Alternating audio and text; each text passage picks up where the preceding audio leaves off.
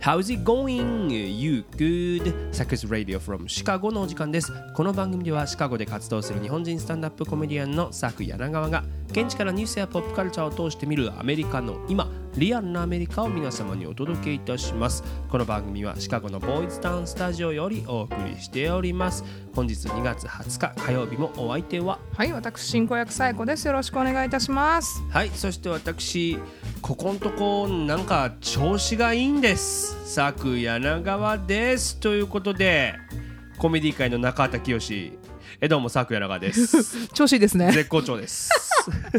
調子いいですね。滑り出しいですね。いいんですよほんまに。もうね先週ね連日ショーがあったわけですよ、はい。はいはい。ね、まずほら水曜日バレンタインやってやんか、うんうん。ですね。でこれねシカゴで最もおもろいコメディアンだけが出られると言われている、ん。コメディアンズ You Should Know というショーがあるんですよ。もう名前が物語ってるやん。ね。もうねあなたが知っとくべきコメディアンたちっていうタイトルのショーですよ。白つきそうなせやろもう。まあもう8回目やねんけどね、僕うんうん。でもうバレンタインということでもう満員でしたよ、はで僕がねこう舞台立ってネタやったらい。ね、うん。波が起きた。舞台から見てもねなんか会場がね笑いでこうなんていうのうねってるのが見えたもんね。ああ、そう。サーフィンとかやったことないですよ僕、んでもあれはもうねベンチャーズのテケテケテケテケテケテケテケテケテケっていうあの音がねエレキの音が聞こえてきたあちょっと古いからこれ。いいよいいよだから聞いてる人もジャック・ジョンソンでもいいですよあないたよな100歩譲ってじゃあもうデフテックでもいいですよ古いなデフーテックはやってるからまだジあャック・ジョンソンもやってるからベイウォッチとか最近のあれを言うのかなと思ったらそうじゃないよね。デフテックですよ本当にとにかくもう大爆笑でねで翌はい日木曜もハウス・オブ・ブルースですよ、うんブルース・ブラザーズのあのダン・エンクロイドが作った箱ですよ、はい。もうね会場にはもうね結構こうアンティークな調度品とかがね、いっぱい置いてあるんですけど、はい。もう僕の出番の時ね、ん。もう受けすぎて会場が揺れてしまって こう落ちてくるんちゃう割れちゃうんよっていうね地響きになってた。もうねもう本当にトあクトクトクってなってましたからね本当に心配になっちゃって。でもねそのハウス・オブ・ブルースに勤めてて、うん。その日あの音響やってくれたメリッサっていうこう女性の、ね、方がいんねんけど、はい。その方がさ日本のおとぼけビーバーっていうバンドがねアメリカ来る時音響担当してるわけ。うん。で今ちょうどおとぼけビーバー今日からアメリカツアーやってんねんけどまあ、あまりにも僕が受けるもんやから、うん。この日本人は一体誰ってなって、うん。もう僕の写真を撮ってそれをおとぼけビーバーに送りつけよったよ。僕らが あ友達知らないまま。ほんならおとぼけビーバーのね僕ギターの吉江姉さんでも飲み仲間なんやけど、うんうん。そのねメリッサから「Do you know him?」って来たわよみたいな。メリッサなんなんその関係性。その友達感が逆にすごいか。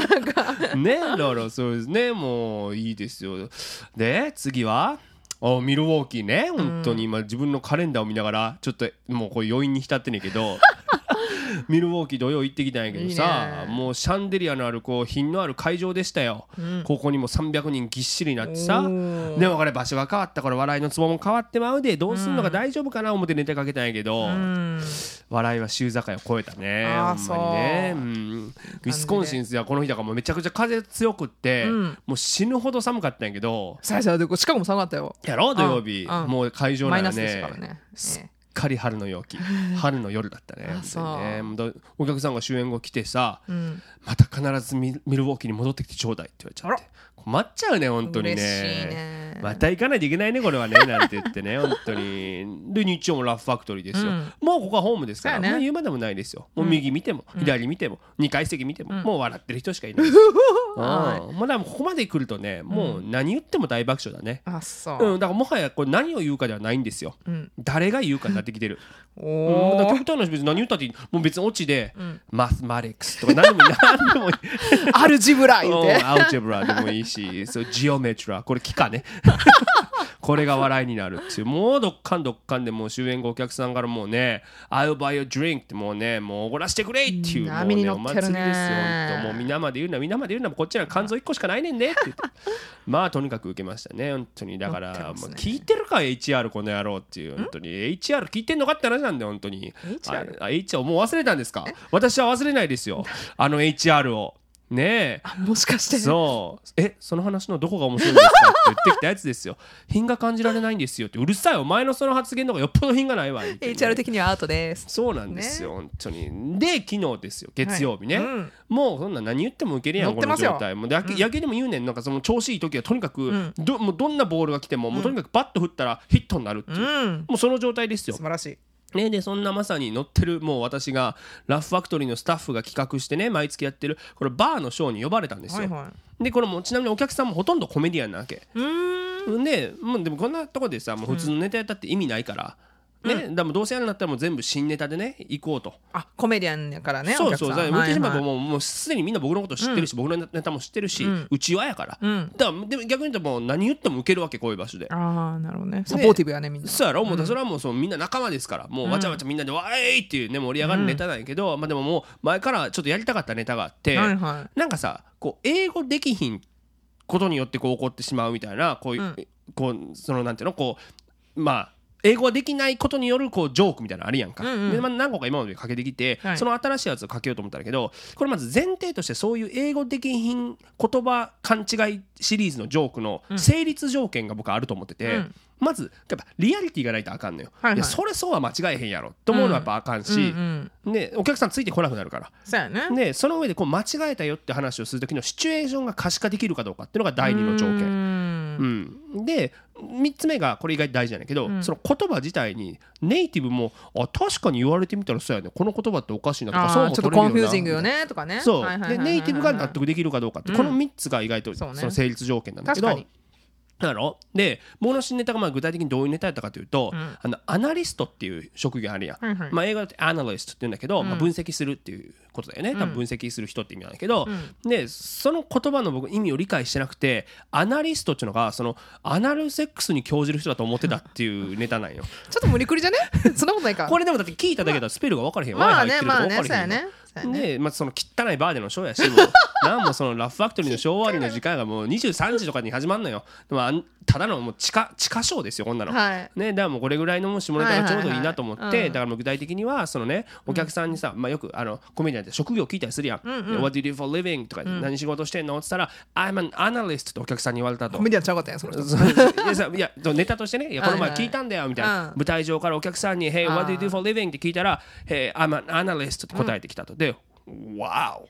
Thank you for sharing. マジか」みたいな、まあでも教えてくれてあ ありがとう。みたいに言って、でその人終演後にもう一回ちょっと話す機会やってあのえどんなアナリストなの ?What type of analyst? って言ったら Web analyst って。Web アナリストって言ってきたと。ウェブで？っていう？え？ーウェブで？それはもう You must be brave そうはさぞ勇敢なんやろなって言って、一応聞いてみたと。What position って。これポジションってこれ英語だともタイとかなんだよね。だけど、そのいあの一方でその会社の中の職業の役職にもなるわけです。そうそうで、What position って聞いたら Executive って答えてきたっていう。ね。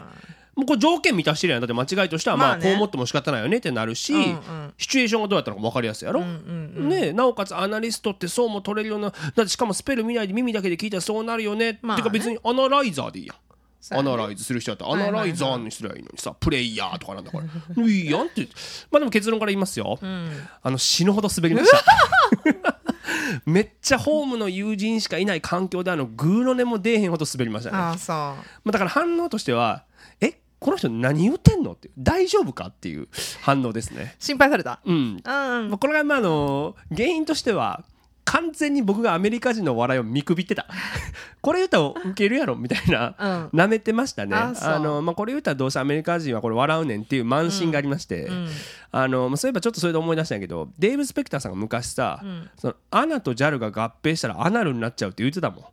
でそれを聞いた時のあの初心のその僕の反応クソもんないなっていうのを この忘れないでいればよかった。うんっていうね。っていうことで。デーブ・スペクターさんが言ってことはさ逆にこのあ穴あそう。穴と JAL のネタした方がよかったんじゃん逆に。なんでデーブさんのやらなあかな。なもう本当に失敗してもうね。選手の絶好調の公演すべて吹き飛ぶぐらいの滑りやってね。本当に。だからなんかやっと思ったのは HR の言ってたことは合ってたかもしれない。あそう。それの何が面白いんですかって。品がなさすぎますって。確かにどっちも正解なんだよねこのジョークに関しても。これもちろん言ってないですよそのこのあの会社ではね本当に。ね。ねだからやっぱ何が言いたいかというと人間ね図に乗ったらあかん。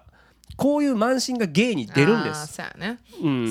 そういうことなんですよ。だからもうね昨日ちょっと反省の意味も込めて、寝る前にあの「平家物語」を読み直しまして、で平家やっぱね古典にはいろんなことが詰まってんのよ、ん。もう冒頭だけでもしみるから祇園少女の鐘の声諸行無常の響きありシャラ宗樹の花の色少女必須の断りを表す。溺れる人も久しからず。ただ春の夜の夢のごとし高き者もついには滅びぬ。ひとえに風の前の塵に同じ。どうだ？響いたかリスナー。これみんなな本当に。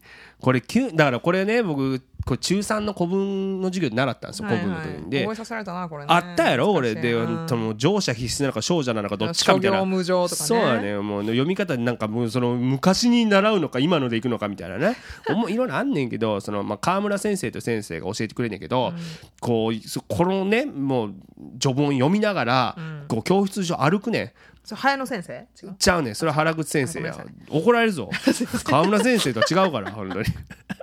で川村先生はその、ねそうやって読みながらそのねこう床に置いてある荷物を全部引きずって歩くからブルドーザー川村って僕が呼んでたのあカバンとか置いとったらってこと？そう机と机の列間のところのカバンを全部ガーって後ろに持ってきてよね蹴ってくってこと？そう。引きずってくねん。で意味わからんやん。で僕ちょっとそれはあかんと思ってその一番前の列のねやつに野球部の部室からめちゃめちゃダンベル持ってきて 入れとってそいつのエエナメルバッグの中に。ほしたら「えー、祇園少女の金がってなって。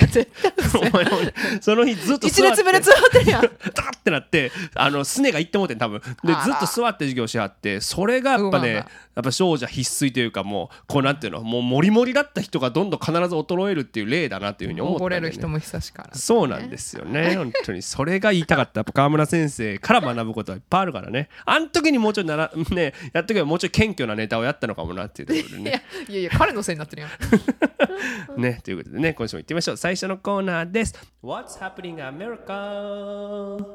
さてこのコーナーでは毎週今起きているホットなアメリカのニュースを独自の視点で皆様にお届けいたします。時事に文化そしてちょっとおバカなニュースまでアメリカの今をランキング形式でお伝えいたします。ということで、えーそう昨日月曜日ね、うん。アメリカは祝日やったやんか、はい通称プレジデンツデイということでね。まあねこれ複数形なんでねプレジデンツっつってこう、ね S の後にアポストロフィーがつくということでもともとはねあの初代大統領のジョージ・ワシントンの誕生日を記念してはい。だったんだけど、なんか後々ちょっとリンカーンもちょっとそこら辺の誕生日だから入れとこうかっていうことで、今はまあリンカーンとワシントンのねまあとまあまあトップ2人気トップ2の そうねだから大統領のね。先週の月曜日がリンカーンバースデーでこれはなんていうの？国の祝日じゃないからなんてリージョナルホリデーって言って休みのところもあった。だから大大使館とか休みやっただってイイリノイ州はねあのリンカーーンのこの地元ですから、はい。というこだから休みやった企業もあった金融関係とかも休ねみとかあったらしいだからまあ今回はでもあの国のホリデーで3そうですね。連休やったんやけど、は。いだから旅行とか行った人も多いんちゃうかなと思うし。ああそうやろね。だからバレンタインが水曜日やったやんか、うんうんだからなんかそのカップルとかでじゃあ木金休んで、うん。水木金土日月で旅行行こうかって人も多かったね。だからシカゴのショーでもさそのバレンタインの時のショーも、シカゴに旅行に来てるっていう人結構いたもん、ああそう。うん、寒いのによしかもこんなに2月そう。いやだからほら 例えばあと家族がおったりとかがこの今やこの期間やとか言ってフライト安いねんさ寒いからってね。そうそう。けどなんかおかしいよな。あったかかったもんね今日も今日は暖か10度ね。本当にね。だから普通やったらありえへんことなんですけどね。ね。まああと2か月ぐらいはまだ寒いのかなと。春は来ないね。春の夜の夢のごとしです。はい。で最初のニュースいきましょう。お願いします第3位ニューヨーク市若者の精神衛生の危機をめぐり SNS を提訴。ニューヨーク市は TikTok や Instagram などの SNS が若者の精神衛生に危機を及ぼしている及ぼしているとして大手各社を相手取り損害賠償を求める訴え訴えを起こしたとのことです。というニュースからですけどねっていうニュースを僕はまずあの Facebook で読んだんやけどね。ちゃんと報道してくれたんやね ね。本本当に自社のこともね。なんですけどまあ今はね本当に若者の精神衛生それこそさ先々週もあのあセサミストリートのところでちらっと紹介したけど、エモーショナルウェルビーイングはい。というのが大きな問題になってるし、まあこれ別に若者だけじゃないな。大人もやけども、この精神衛生っていうのが非常にまあ社会の中で問題になってるわけなんですけども、こんまあ、そんな中これまで SNS の各社具体的には TikTok のバイトダンス社とか、あと Instagram とか Facebook を運営してるメタ社だよね、あと X っていうのが相手取っていろんな市とか自治体が訴訟を起こしてきたわけですよ。例えば去年の10月には42の州で一斉にインスタグラムが中毒性のある機能を使ってユーザーを陥れ同時にプラットフォームの危険性については隠していたと主張して、えーまあ訴えたわけメタ社を。ね、だから相当の危険性っていうのを隠していたということなんだけどただ今回、まあ、大都市が訴えたっていうのは初めてのケースなんですよ。まあねアメリカで一番大きい都市ニューヨークが今回まあ踏み切ったわけなんですけども、エリック・アダムス市長が14日バレンタインデーに会見をしましてですね、えーまあ、今市は SNS に関連する健康問題への対応に年間1億ドル約150億円の負担を強いられているんだと主張したわけですよ。うん。で今回具体的な被告は、えー TikTok、Instagram、Facebook、Snapchat、YouTube の、まあ、大手 SNS もまあ我々の生活に欠かせないそうなってきているものだよね、うん。本当にね。ということなんですけども、まあ、ニューヨーク市としてはこうした SNS の使用が原因で、えーうつとか自殺願望という心の健康問題が増えてしまったと。うん。でそういう若者の心の健康問題に対応している市とか学校公立病院に多大な負担を生じさせたとしているわけですよ。うん。でこれまあ要はあなたたちのサービスのせいでうちの市民が精神を病んだり良くない状況になったことで自殺願望とかうつが増えて学校病院に大きな負担がかかってるからその損害賠償を請求しますよってこと。はいでマダム市長のこのコメントですけど公衆衛生局長がタバコと銃に対して講じたのと同様にニューヨーク市は大都市として初めてこれほどの規模の措置を講じ SNS の危険性について明確かつ直接的に声を上げましたと強調したということですよね。うんで、まあ、だから訴訟を通じてね損害賠償を求めるとともに予防教育とか精神衛生治療に充てる救済措置っていうのを、まあ、こういう、まあ、TikTok とかなえあのメタ社に求めているということね。はいあと、まあ、行動計画も発表して、まあ、もちろん SNS 各社に責任を取らせて若者とかその家族の啓発やね支援を行うとともに SNS が、ね、こう若者に与える長期的な影響についてちゃんとリサーチししましょうねっていう計画を打ち出したってことですよね。はい。まだ多分データがそんな多分ないもんねまだね。うん。うんでまあなんかさ今回こうやって今回は市が訴えたけど、ん。まあ、ユーザーである、まあ、家族たちが、ん。えーこう訴訟を起こすっていうことも結構あったんですよ。で例えば先月1月31日かな連邦上院の司法委員会がまあこれソーシャルメディアにおける未成年保護をめぐり、そう SNS 大手5社のトップを召喚したっていうのがあったんだけど、ありましたね。ね、それまあうんそれこそマーク・ザッカーバーグとかいろいろ来てたんだけど、その後ろにいたのはさ要はソーシャルメディアのコンテンツの影響でこう、まあ、子供が自殺してしまったりとか自傷行為をしてしまったと訴える家族たちなんですよ。でマーク・ザッカーバーグが立ち上がってさ、こう後ろ向いてね皆さんが経験したことについて心から謝罪します。これは本当にひどいことだと思いますし、あなた方の家族が苦しんだようなことは誰も本来経験経験すべきことじゃないんですっていうふうに謝罪をするってそこをしかもみんなパシャパシャパシャってシャッターチャンスみたいな感じでね取るあの政治家に言われてたもんね。言いたいですかって このご家族後ろの人にみたいな感じ 後ろを向きたいって言われて。ね「あはい」っつって 向いてたけどね。ね。うん、っていうのがあったようね。ん。うんまあ、だからいずれにせよねこうやって市の公衆衛生に大きな負担を強いたとしてこう企業相手取ってこう訴訟を起こすケースって結構アメリカだとあり得るじゃないですか、うんでこの番組でも以前紹介した事例でなんか覚えてるのないですか？リスナーないか？え？これこれパッと思い浮かんでるんだったらサークズ・ラディオ検定2級差し上げます。えー、まだ2級？まだ2それで？級ですオピオイド。準準2級あオピオイド？オピオイド。はいはい。準2級とかのその議論はもうすっ飛ばすから。ああはいじゃないねね。オピオイドですよ。はい。ね2021年の12月のニュースですね。だからえっとエピソードで言うと64になるんですけどねまあだからこの時の覚えてる人がいたらいいね。準2級にします、えー、2級じゃない。1級 1級にしてあげてあげて。ね、でそうあの時は、えーオハイオ州クリーブランドの連邦陪審が大手薬局チェーンの CVS とかウォルグリーンズとかウォルマートに対して鎮痛剤のオピオイドの乱用による薬物中毒の蔓延の法的責任を認める判断を下したってニュースだったんですよ。要は、まあ、オピオイドってまあその中毒性があって乱用ししてしまうと死に至る、まあ、薬なんだけど、はい。その危険性があるって知っていながら販売して社会を乱して死に負担かけたよねっていうことでそれを打った小売店が訴えられたっていう事例なんです、だからまあ言ったら松本清とかが訴えられたイメージだよね日本で言ったら。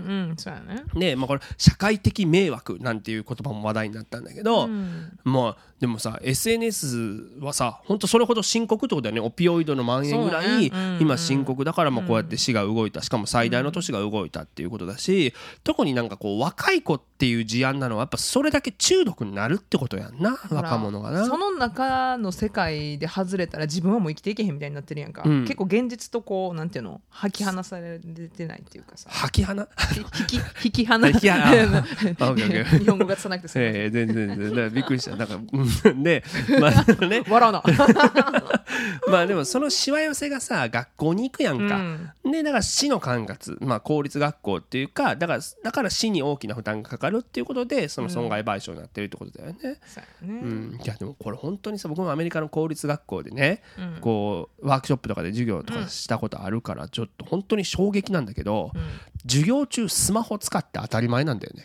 授業中に TikTok さレコードしてることがあるやんかクラスメートこう後ろでこうやってやったりとかさもうなんか。先生がなんかよう言わんのよな。なんかこううん言えない環境になって、まあ、そのもちろん学校によると思うねんけど、うんうん。そのちょっとまあなんていうの荒れてるじゃないけど、うん。そういう学校って言われへんわけよ先生が。そうやね。かも諦めてる先生もおるもんね。そうだからちょちょちょずーっとそんなんさ、うん。授業中ずっとやってんねんみんな、音楽聴いてるやつとかいるからその、うん。エアポッツってのをつけてさ、そうだもうゲームゲームしてるやつもいるしさ、うん。でなんかそれは結構僕深刻な気がしてて、そりゃさあの年齢からスマホを手にしてたら、うん。中毒にもなるわ。なるよね。で広辞苑引かないもんあいつら絶対 広辞苑引かないし。ググーグルよ。グーグル先生よ。そやろ、そうやねん。だから僕とか「平家物語」それこそな川村先生が教えてくれてた時に、めっちゃあのカシオの電子書で弾きながらああ電子書あった。だってあれ全部入ってたやん。なんか「えー、えー、えー、えー、えー、うん、和和えあったあったあった。そうそうそう。和あった。えそうやね。あったよね、うんあえったあったあった。でで古文も入ってたやん。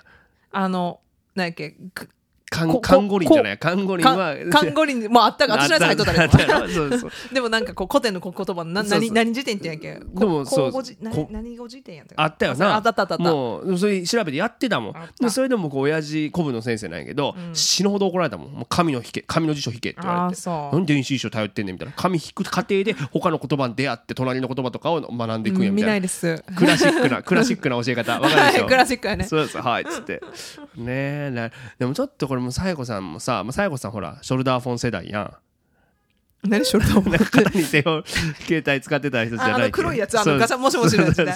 そうね。それの世代の人からするとさ。親はそれでお金を手に入れました。はい加納京子か言うて。ね、でも思うけど我々も生まれた時からスマホあったらちょっと怖いよねって思わん？このこうまあ物心ついてからやね、ん、スマホは我々二人とも。そうやね。いやもうこっちはさ日本はどうなんやろ？分からんけどこっちってうん。もう2歳とかさ1歳半から iPad やねみんな。な。うん。まあで iPad で操作分かるんよ2歳になる段階で。うん。だから指がうん。あのなんていうの？凝り固まってるっていうの？をあもうあ iPad 指になってる iPad っていうのはほんまに。バネ指みたいな感じやなバキバキバキってなんねんあの。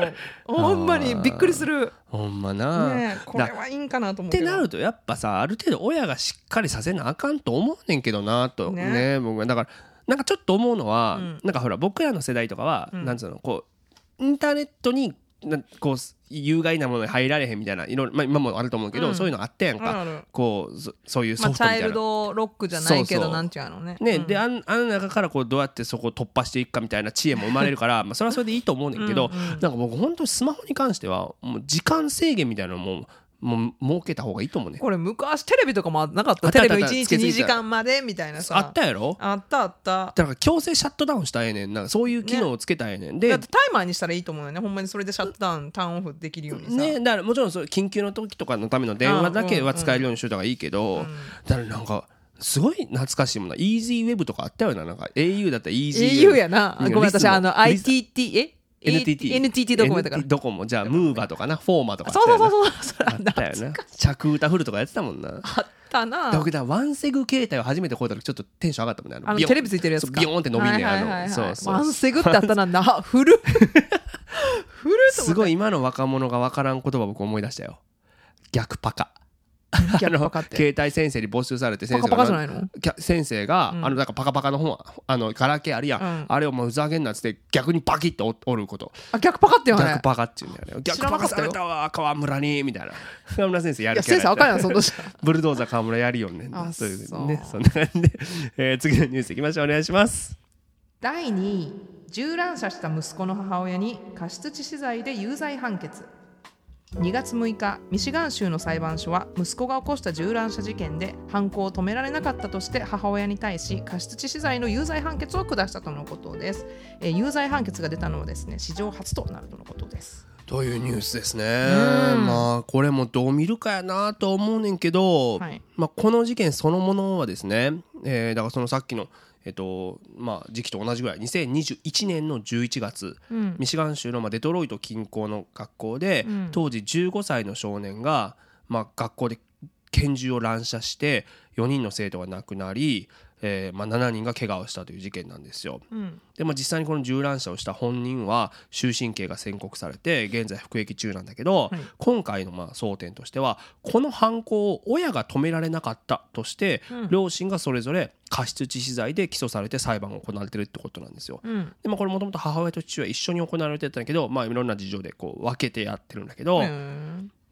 まあ、要は息子に不注意に銃を持たせしかも危険の前兆を無視して犯行に至らせたっていうことですよね。うんまあ、お母さんがこの事件を事前に予見できて防げたのかっていうのが法廷で争われたんだけど、うんじゃあ具体的にこの事件の、まあ、ちょっと前から何があったのかっていうのを整理してみんなで考えていきたいなと思うんですけど、うんまずこの事件の数日前ね、えーお母さんとお父さんがまあ犯行に使われた銃を買ってるんですよ。うんでこれはサンクスギビングのプレゼントとして買ってるの。クリスマスでまたんかいなあ、いやそれそういう問題でもないんだけど。でもまあ15歳の子に、まあ、銃を買ってるのね。でもうそれ以前からこの息子はメンタルヘルスに問題を抱えていて、うん。幻覚が見えたりするっていうのをしばしば親に相談してんだよね。う。ん。おお母さん僕幻覚が見えるんだよみたいな、うん。でもお母さんはその治療を受けさせることなく、まあお母さん曰く問題があるとは思えなかったっていうことでね。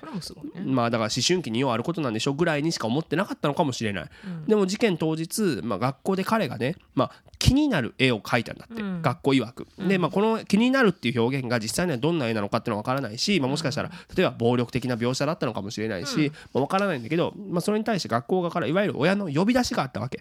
息子さんこんな絵描いてるからまあお母さん来てくださいって言ってでもお母さんが出向いて先生とこう話し合いをしたんだけどもその途中でそれを切り上げて仕事に行ったんやって。うんまあまあ余裕、まあ、事情があったのかもしれない仕事がね、あったんでしょう。で学校側もその時はとりあえずほらまあとりあえずじゃあ君も授業に戻りなさいって言ってその少年をクラスに戻したわけ、うん。でもその時点で彼のリュックの中にはもう拳銃が入ってて、ん。学校側もそのチェックを怠ったんだよねでもちろん親も家から学校に銃を持ち込んだとは思ってなかったと主張してんだけど、うん。まあそこのところは、まあ、検察の主張としては親の管理が行き届いてないよねっていう、うん。まあ、もちろんそうなるよな。うん。で、まあ、結局その数十分後に悲劇が起こってしまったということで、うん。まあここまで聞いて、まあ、どう思うかなんだけどリスナーも。うん。うん。でだから親に責任があるのかどうかっていう。もちろん責任はあるんやろうけど、うん。じゃあそれを過失致死罪に問えるのかどうかっていうことだと思うんですよ。で、うん。息子のメンタルの問題を知ってて何もしなかったこと、うん。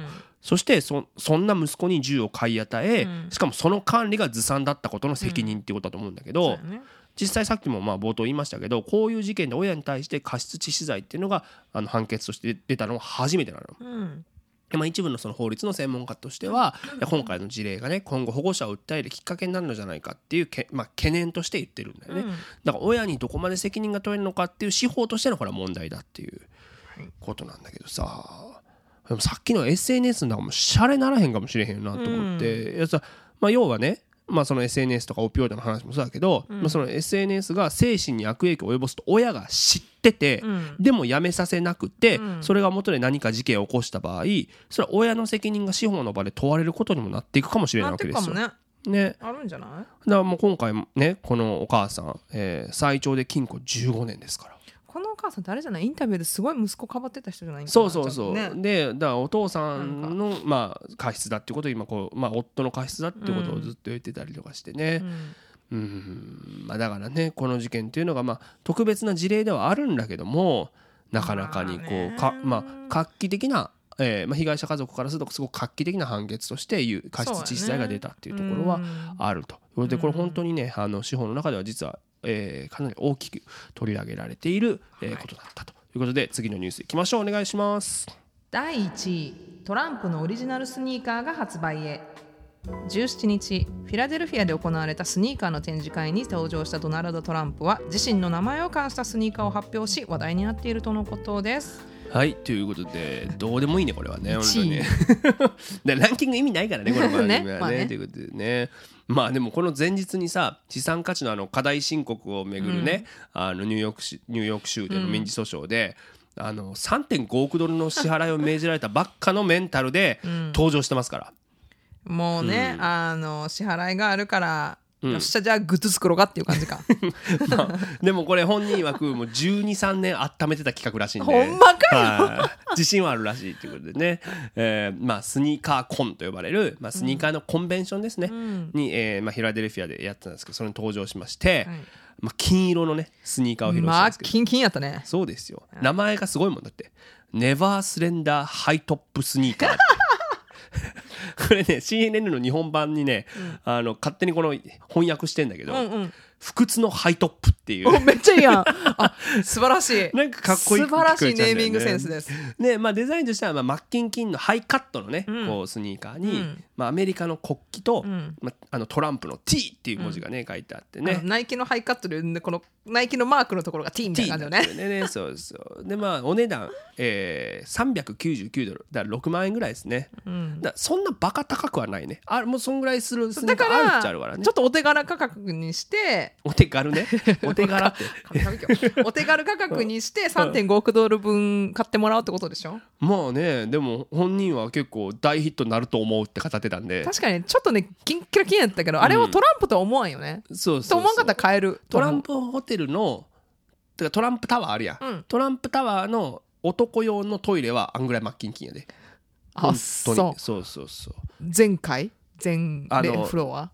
うんえっとロビーのところロビーのとこ。うん、そうそれ泊まったことないか分からへんけど、うん。そうそうなんですよ、そうそう。たたまにもうなんかアメリカってないやんその公衆トイレが、はいはいはいはい。だからやばいと思った時ホテルね。そうそうそう、うん。っていうのはあるけどねっていうところなんですけどまああとでも他にもこれねあのこのは不屈のハイトップだけじゃないから今回。は発表してるのは。ちょ英語で読むもんなんか不屈のハイトップってすごいなんかおしゃれ感出てきてさ なんか他にもねちょっと安いあの199ドルのあのラインの、えースニーカーも2なん種類でなん？ななんでなん？不屈じゃないちょっと屈する方の、えー、とスニーカーも出してまあそう。すし2種類。あと香水ですね、99ドルで香水を発発表しますね。あら誰がつけんのと思わん？トランプの香水どんな香水なんやろな。なっていうところですけれどもね。あの、まあ、今回デザインはトランプオーガニゼーションが実は作ってるんじゃなく45フットウェアっていう企業が作ってて、まあ、ライセンス契約で作ってるらしいんですけどね、この45っていうのは第45代大統領ってとこから来てると。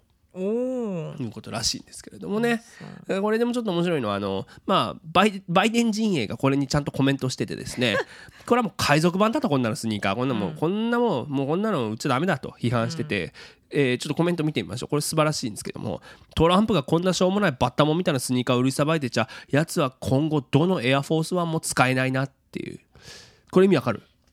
これさエアフォースワンっていうのはもちろん大統領専用機を言う言うんだけども、もちろんあとはナイキが出した大ヒットスニーカー、エアフォースワンなんですよ、要はトランプみたいなスニーカーのこと何も分かってへんやつは、まずエアフォースワンなんてかっこいいスニーカーは履かないし、そもそも大統領もなられへんからエアフォースワンにも乗れないよっていうこのスニーカーでかけてスニーカーバトルをしてるんですでもちょっとほんまここだけの話していいですか、うん。僕結構このデザイン好きなんだよね。ね見せてくれたけど悪くなかったよね。悪くないよね。あのキンキラキンじゃなかったらね普通に買えると思うよ僕色合いキンキラキンが好きなんやけど。あそう。あれはちょっとなんか。ボクサーとかが使ってそうじゃない？そのあハイトね。普通のハイトップだしね。うんうん。うんうん、そう。でなんか僕実は最近それこそナイキのカスタムっていうのができて、まあ、自分で色とか、まず形を選んで色とかもこう自分でこうオーダーできるのがあるのね、でこのエアフォースワンの赤のを作ったんですよ最近、で ちょっと金とも迷ったの。な危なかった。それマッキンキンにしてほしかったなマッキンンキンそうださそのマッキンキン1回やったらいいねんけどなんか汚れた時くすんだら嫌やなと思って、そこでちょっと、ね、ちょっとくすんだぐらいの方が味出ていいんじゃない？あの買ったばっかりのキンキラキンで歩くとさ足ばっかり目立つやんなんか。確かに確かに。でちょっと。ああいうのとかをちょっとこうさヒップホップの人とかはさ、うん。あのまあ、ヒップホップのは真っ白でもともとやってたけど、そうだね。でも逆にもう金その黒のブレザーにうん。金のとかやったりもするよね。うん。そうね。まあそうでもそういうのはねやっぱこうねあの本当におしゃれじゃないと着こなせないから、ね。まあトランプはなんかあんま履かなさそうっていうのがねやっぱそのス自ニーカー好にはね。そうなんだよね、っていうのはねあったので。でもぜひちょっとみんなデザインはね見てほしいのでねね。調べてみたらいかがでしょう。ねいかがでしょう。かということで What's Happening アメリカのコーナーでございました、えーここから私が極めて個人的に1週間を振り返るサクズウィークリーアップデート。魔界のお話全略シカゴのコーナーです。ということで最近さずっと走ってるんですよ僕。あの湖沿いを雨の日も風の日もはい。痩せるためにはい。ずっと走ってるねんけど、うなんか走りながらやっぱいろんな曲を聴きながらさ、うん。いや走るじゃないですか、うん。でももう結論から言うともう最近もう3人娘ばっかり聴いてるの。ねこれね日本の芸能界の長い歴史の中で3人娘って実はめっちゃいるんですよ。だ例えば、スパーク三人娘って呼ばれる、まあ、60年代初頭の人たちは、中尾美恵園まり伊藤ゆかりっていうこれみんな鍋プロなんだけど、鍋プロ三人娘なんて言われたりもして、ねあの可愛いベイベーって歌ってた中尾美恵さんとかね,、ねまあそう言ってでだから70年代になるともうこれ日本のアイドルの走りと言われる、南沙織小柳ルミ子天地真理っつってね、こういたりするんです、でも僕はやっぱりその中でも元祖三人娘、まあ、いわゆるじゃんけん娘がもうたまらなく好きで。うんこれもうリスナー知ってるか？本当に。美空ひばりエリチエミ雪村泉なんだよ。知ってるか？っていうかまあなんでお前の世代に言われなあかんねんと思うんやろうけど。そうだからまあ1950年代にねまあ活躍してもうねとにかくみんな歌がうまいんですよ。うまいそうやろ？もう西郷さんにも送りつけたやろ？ちょっと見といてって言われてパッそうなんですよ。えっと思って。そうなのよ。画像と声質合ってないと。何やこれ。そういやだからそうもともとこの3人それぞれ、まあ、ソロの歌手としてデビューしてるわけですよ、うん。ででも1955年に東宝の映画の「じゃんけん娘」というのに共演してて、まあ、そこはじゃんけん娘と呼ばれてるんだけど、まあ、要はじゃんけんってあのグーチョキパーってあってさ3人揃って、まあ、アイコンになるやん、でみんなそれぞれの個性があるよっていう、まあ、意味合いなんですけど、まあ、もちろん美空ひばりさんは多分みんな知ってると思うんだけど、実はこの3人の中だとデビューが一番早いのよ、でも実は年でいうと一番若い、まあ、生まれた年は一緒やけど、まああ、なんていうの2人が早生まれやから、うんうんうんうん学年でいうと一番若いんだよね。ね。で1949年にもうデビューしてるから、もう12歳とかでデビューしてるのかな、で、まあ、出てきた、まあ、出てきたての頃っていうのはもう今それこそ朝ドラでやってるさ笠木静子のねまあモノマネをする少女みたいな感じだったんやけどそっからまあもうご存知もう歌謡界の女王になっていくわけじゃないですか、ね、で昭和を代表する、えーまあ、歌手なんですけども。でエリチエミね。エリチエミまあ一番分かりやすく僕らの年代の人にも伝えると、高倉健の奥さんだったんでね、うん。でまあこの中だと本当一番ソウルフルな歌声でね、もうもう本当に歌いこなすんだよね何でも、で1952年のデビュー曲が「テネシー・ワルツ」ってね、あの寝取られる話なんだけど、それもあそうなの？そうそうそうそれも素晴らしくってさ、で、まあ、あの女性として「紅白歌合戦」の司会もこなしたから本当マルチなタレントだった人なんだけど、まあ、若くして亡くなってしまうんですけどね、で雪村泉ですよ、この3人の中でまだご存命なんです雪村泉さんはね。でこれもうね一回聞いてみてほしい。あの、僕は大学生の時にそれこそ授業で初めて雪村泉を扱って授業で聞いた？そう。でそっからもう自分の中でこうわーってこう聞き出してもう衝撃を受けたんやから、もうほんまに何でもこなしますよこの人はもう、ミュージカルナンバーもジャズもポッポップスも、ポップスって言い方がちょっとおっさんくさいけど。ポップスももう歌謡曲もとにかくもう表現力すごいし、そうそうロッカビリーとかをね完璧に歌い上げてヒットさせてるのね、で1958年にカバーしてヒットさせた「藤山ママ」って曲があんねんけどさっき聞いたけど。でしょ？これすごいんだよ。これ前の年にアメリカで大ヒットしたロッカビリー曲をもうほぼ同時代的にこうまあ日本語の歌詞も2番からつけた。りででも英語でも歌いこなしてるっていうことなんだけど、もうね歌詞がえげつないんですよ藤山ママ。I've been to Nagasaki, Hiroshima too. The same I did to them, baby, I can do to you. Cause I'm Fujiyama Mama and I'm just about to blow my top. 私は長崎にも行ったわ。広島にもね彼らにしたことをあんたにもしてやるわ。だって私は藤山ママなんだから。今にも噴火しちゃいそうよっていう。これねアウトです。そうなんです。だこれももちろん藤山広島ママっていうので韻を踏んでるんだけど、でこれをだからアメリカで歌ってしかもまだ終戦後さ12年とかでこれ出してるわけよこの曲を。まあまあアウトやわな。これダメよ日本で歌っちゃそうやね。でもなぜかこれを21歳のアイドル歌手がカバーして、これがなぜか日本でも大ヒットしてます 大ヒットした。藤山ママ言ってたみんな。ママで大ヒットした。広島行ったぜ言ってた。言ってたんですよ。すごいんで意味がよくわかんない時代なんだけど。今今やったら完全アウトよねこれ。そうやね。完全にアウトですよキャンセルですよ。キャンセルなんですよ、でまあちなみにこれシカゴとの兼ね合いで言うとね意外と面白いんだけど、ゆ雪村泉さんのお父さんは、昔シカゴトリビューンってシカゴの一番大きい新聞の記者をしてましたから、ああそこれすごいよね。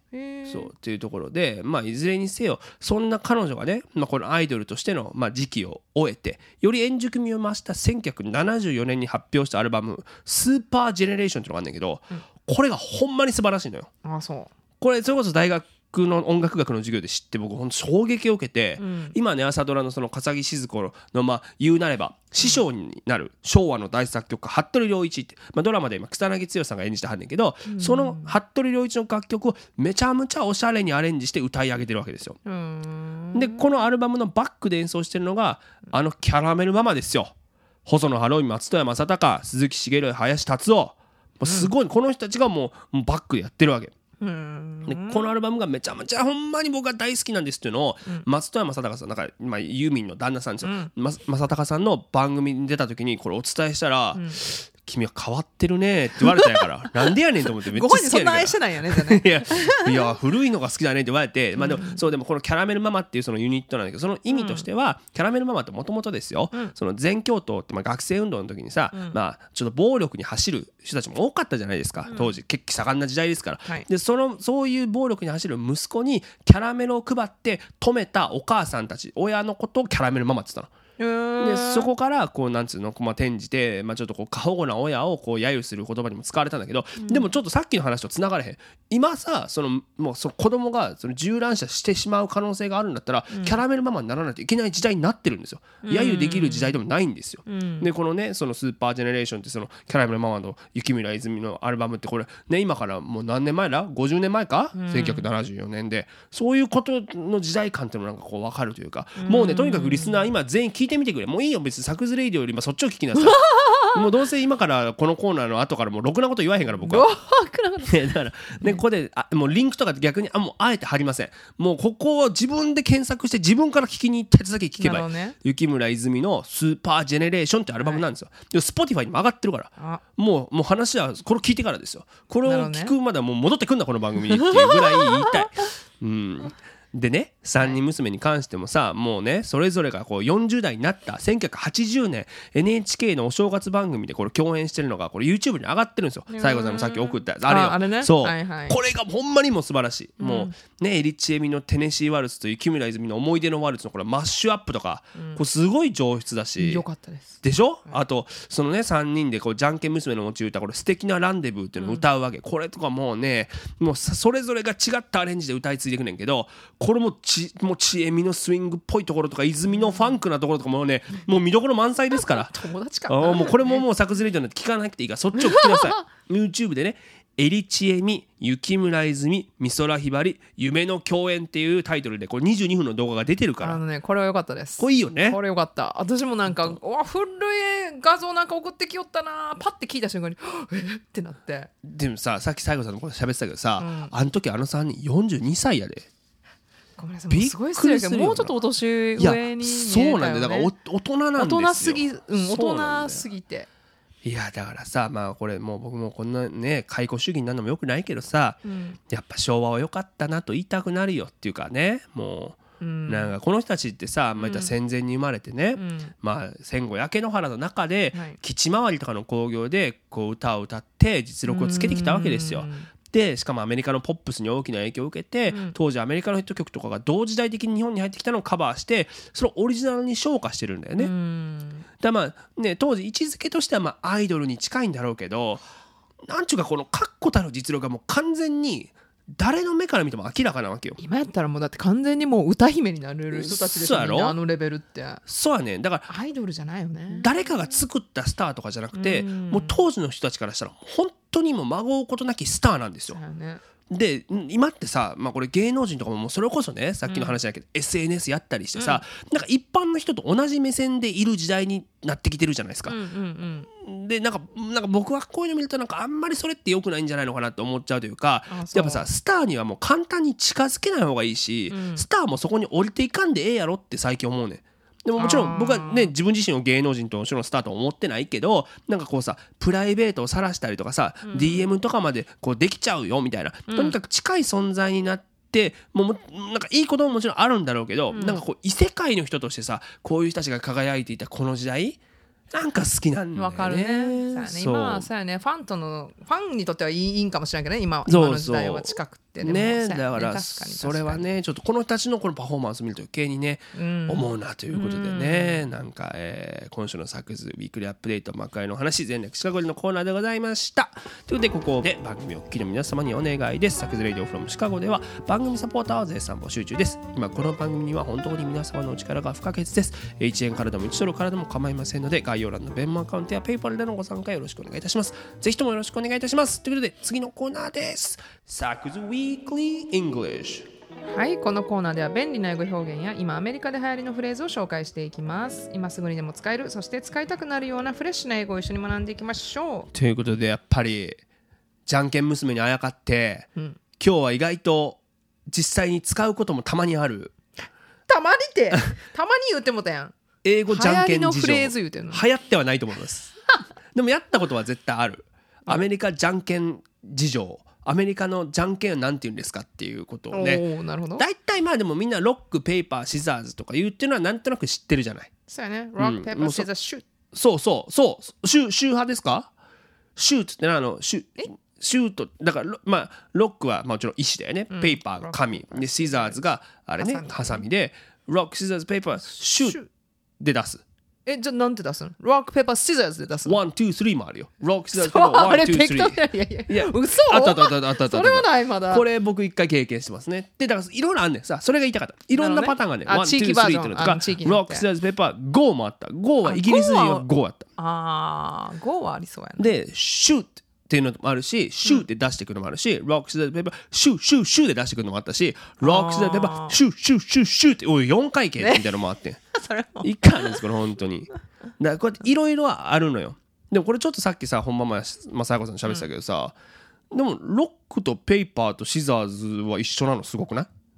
世界共通ってことね。そう。だってそんなさなんつうの？まあこう5本の指を使ってん。こうできる造形ってまあ限られてますよ、まあね。手で片手で表せるもの、それはまあ前提としてあるにしてもそれが石とハサミと紙って そんな別にそそこが全世界ユニバーサルであったってすごないまあね。あとこれ実体験としてなんだけど、ん。石をハサミで切ろうとしたことなくない、そんなチャレンジしたことないしあと石を紙で包もうとして破けちゃった。あーとかあてか包めたねとかさ。昔ほらパピルス時代に 岩をほらその時代の羊皮紙よりも前なんや。パピルスなんや。とかさ。その時ハサミってあったのかね？だからハサミじゃないなんかこう、うん。同性なんていうの？青銅器っていうの？なんかああいうさ。青銅器をなんかだからかかけたやつでさこうそれがチョキで表すの？ナイフナイフ2枚カランカランみたいになってあみたいな？岩切れんやんみたいな。分からんね、けど、でもそれでだからさそのゲームとしてさそのじゃあなんていうの何かを決めたりとか勝者を決めるっていう時に、ん。まあそのじゃんけんっていうのが生まれたからこれじゃんけんの歴史って意外とすごい面白いし。いやでもこれは世界を原因したなんやろ。イギリスとかスペインとかあの辺から。大英帝国とそうあかの辺が広めたんちゃう？ね。大航海時代とかね。うん。なんかその可能性は大いにあるよね。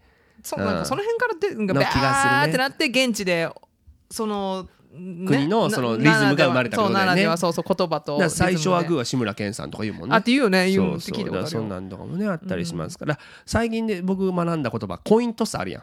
あのこう、うん。サッカーとかで。フリップコイン。そうそう。フリップコイン、コインフリップとかコイントスっていうんでしょ、うんうんでバーンってやってそれをこう表か裏かみたいな言う時、ねあの、ヘッズかテイルズって言うんだね、だから頭か尻尾かっていう、表裏やねそう日本でっていうね言うっていう表現とか最近学んだりしましたから、うんまあでもとにかくじゃんけんまあいろんな方法があるのでこれマジであの事前にどのリズムでいくってはあの初めにやった方がいいよね。私こっちのアメリカでに日本は最初はグーって言うんだぜって言ってそう。First rock って言ったことあるよ。でもそしたらリズムがおかしくないじゃんけんぽんって日本でやらんとあかんからでも Rock paper scissors って言えなくなる。サッカーとかコイントスやん、もう野球部やったから野球部は先行後攻を決めるときにキャプテンがお互いでじゃんけんするのね、あそっかそうやね。コイントせんよね野球。野球はじゃんけんぽんなんやけど なんか遠征行った時にあのジャイなんだっけななえっ、とねジャイケン。インジャンインあインジャンって関西やろじゃじゃじゃジャラケツホイって言われたよどこの人よ？新潟。おー。ジャラケツホイおえってなってで僕緊張しすぎびっくりすぎて最初はグーから手が開かんかった、負けた。負けた。高校取られた。野球において有利な高校。っ あそうなんていうねのがとかあったから。だじゃんけん日本でもねまあいいんじゃんって関西って言ったりするし。沖縄の人なんて言うんやろ？なあだからいろいろそういうの全国によって違うから。なんかじゃんけんのねね。民族学みたいなのその世界と日本のみたいなの本書けそうだよね。ね。ちょっとサクラテスの人でこう北海道の人とかさ南から北,、ね北まで各都道府県の聞きたいねね。じゃんけん事情ね。っていうことはね思いました。なのでまあとりあえず repeat after me で英語だと rock paper scissors shoot. 次のコーナーです。Ask サクアスクサクでは毎週リスナーの皆様からのお便りを募集しています。ご質問からお悩み、ご感想など何でも構いません。ラジオネームをお書きの上、サクズレイディオ .gmail.com、サクズレイディオ .gmail.com、sakusradio.gmail.com までどしどしお送りください。よいしょ。ということで今日もご紹介したいなと思いますラジオネームマンチキンさん。さくさんさいこさんこんにちは。いつも楽しく聞いています。え今日はどうしてもお二人にお願いがあって初めてメールしました。え私は都内の大学に通う二十歳の女子大生なのですが3度のご飯よりミッキーカーチスが大好きです。えどうかサクさん一度でいいので死ぬ前にミッキーカーチスに合わせてください。お願いします。ということで、まあ、これ送り先間違ってるやろ、まあ、普通に鍋プロに送れよと思う。これもうほんとな。か探偵ナイトスクープ案件ですよ。これは。どっちかといえばそうね。それこそミッキーカーチスさんってあのもう雪村泉さんの元婚約者ですから婚約者ちょっとか。で顔出てこないです。マジで。ごめんなさい。もうおじいちゃんですもう 85歳。ね。いらっしゃるんや。そう。だからじゃあそのねこのいこの分からへんねこの一度でいいので死ぬ前にミッキー・カーチスさんにっていうのこの死ぬ前にがもしミッキー・カーチスさんが死ぬ前になったら。すごい失礼やし。ね。自分が死ぬ前お前が死ぬ前だったらもう二十歳になったらまだ全然時間あるやろっていう。普通に考えて君の方がミッキーさんより長く生きるだろうっていうふうに思ういや、わかんよ。そんなわからへんよ。まあな明日は何があるか何があるか分からへん そうですよ。それこそ雪村泉さんがロッカビリーのね曲ね、あの藤山ママを出したと年、1958年っていうのは日本でロカビリーブームがもう全盛期ですよ、日劇ウエスタンカーニバルっつってロカビリー3人男ですよ、うん。ミッキー・カーチス山下慶次郎平尾正明ってこの3人が出てきて女の子がキャーキャーキャーキャーになったっていうそのでも二十歳でそれっておかしいやろ。あれちゃう？おじいちゃんかおばあちゃんがめっちゃ好きやっったていうとかじゃないことやろな本当に。あとそれ聞いてそうだったとか。どどうでもいいねんけど関わりはないよ僕、ミッキー・カーチスさんに「おほなじゃあミッキー・カーチスさん紹介しましょうか」ってなるかいって。い一瞬ならミッキー・カーチスさんって言われてああ日系人かなと思った。私あそうだからね。親御さん2人とも、うん。えっ、といわゆるハーフなのかな？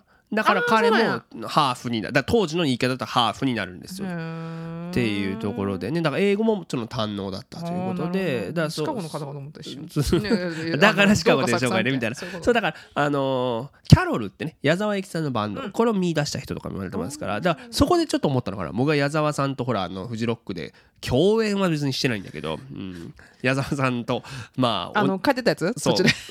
矢沢さんのファンからブーイングを浴びたっていう 矢沢さんっていうね、まあ、A ちゃんね A ちゃん。のねところからっていうところから来たのかもしれないけどごめんなさいあの助けられますこれ。だからんさっきも言ったけど鍋プロかナイトスクープに送ってください。これオンビハーフで送ってあげたら探偵ナイトスクープどう思って僕全然関係ないやろ。転送。スタンダップコメディアンやっております昨夜長と申しますラジオは僕のラジオ宛てに来た上岡さんもの困るやろ上岡龍太夢郎さんも。をいやいや泣くよもうみんな泣くよ。どうか叶えてあげてください。いやいやいやそうやな。会ったこともないリスナーの人に 夢を届けてあげたいんですみたいなことを言って。それ絶対僕中継しなくていいやろ。なあどどの探偵員さんもだいぶ見てないけどなもうた、ねね。今今もやってるんやってるやってるやってる。やってるんや。うん。あね。ご長寿番組ですからね。そうですよ、はい。ミッキーさんもご長寿ですからね、うん。直接鍋プロに送ってみてはいかがでしょうか。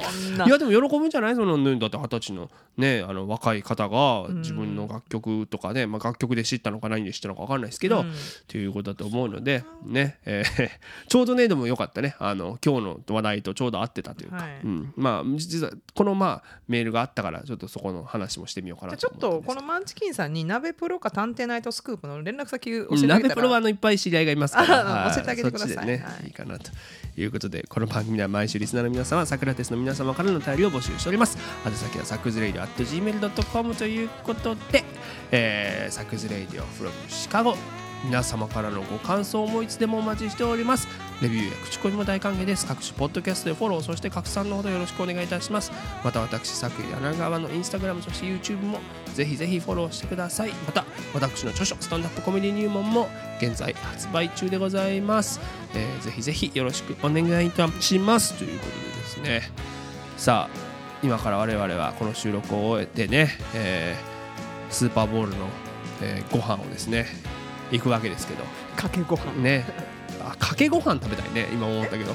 あなんか中華丼みたいなやつ。卵あーいや。チャイニーズ行く？うんでも何でもいいけどね。なないんかねちょっと何があってたのかをねちょっとまあ僕のちょっとインスタを見てくれればね。もうお腹減りましたね。うんもうさっき走った甲斐があったから。あーそう。うんちょっとね美味しいものを食べに行きたいなということで、えー改めましてまた来週お相手はさくやなが。でした。はい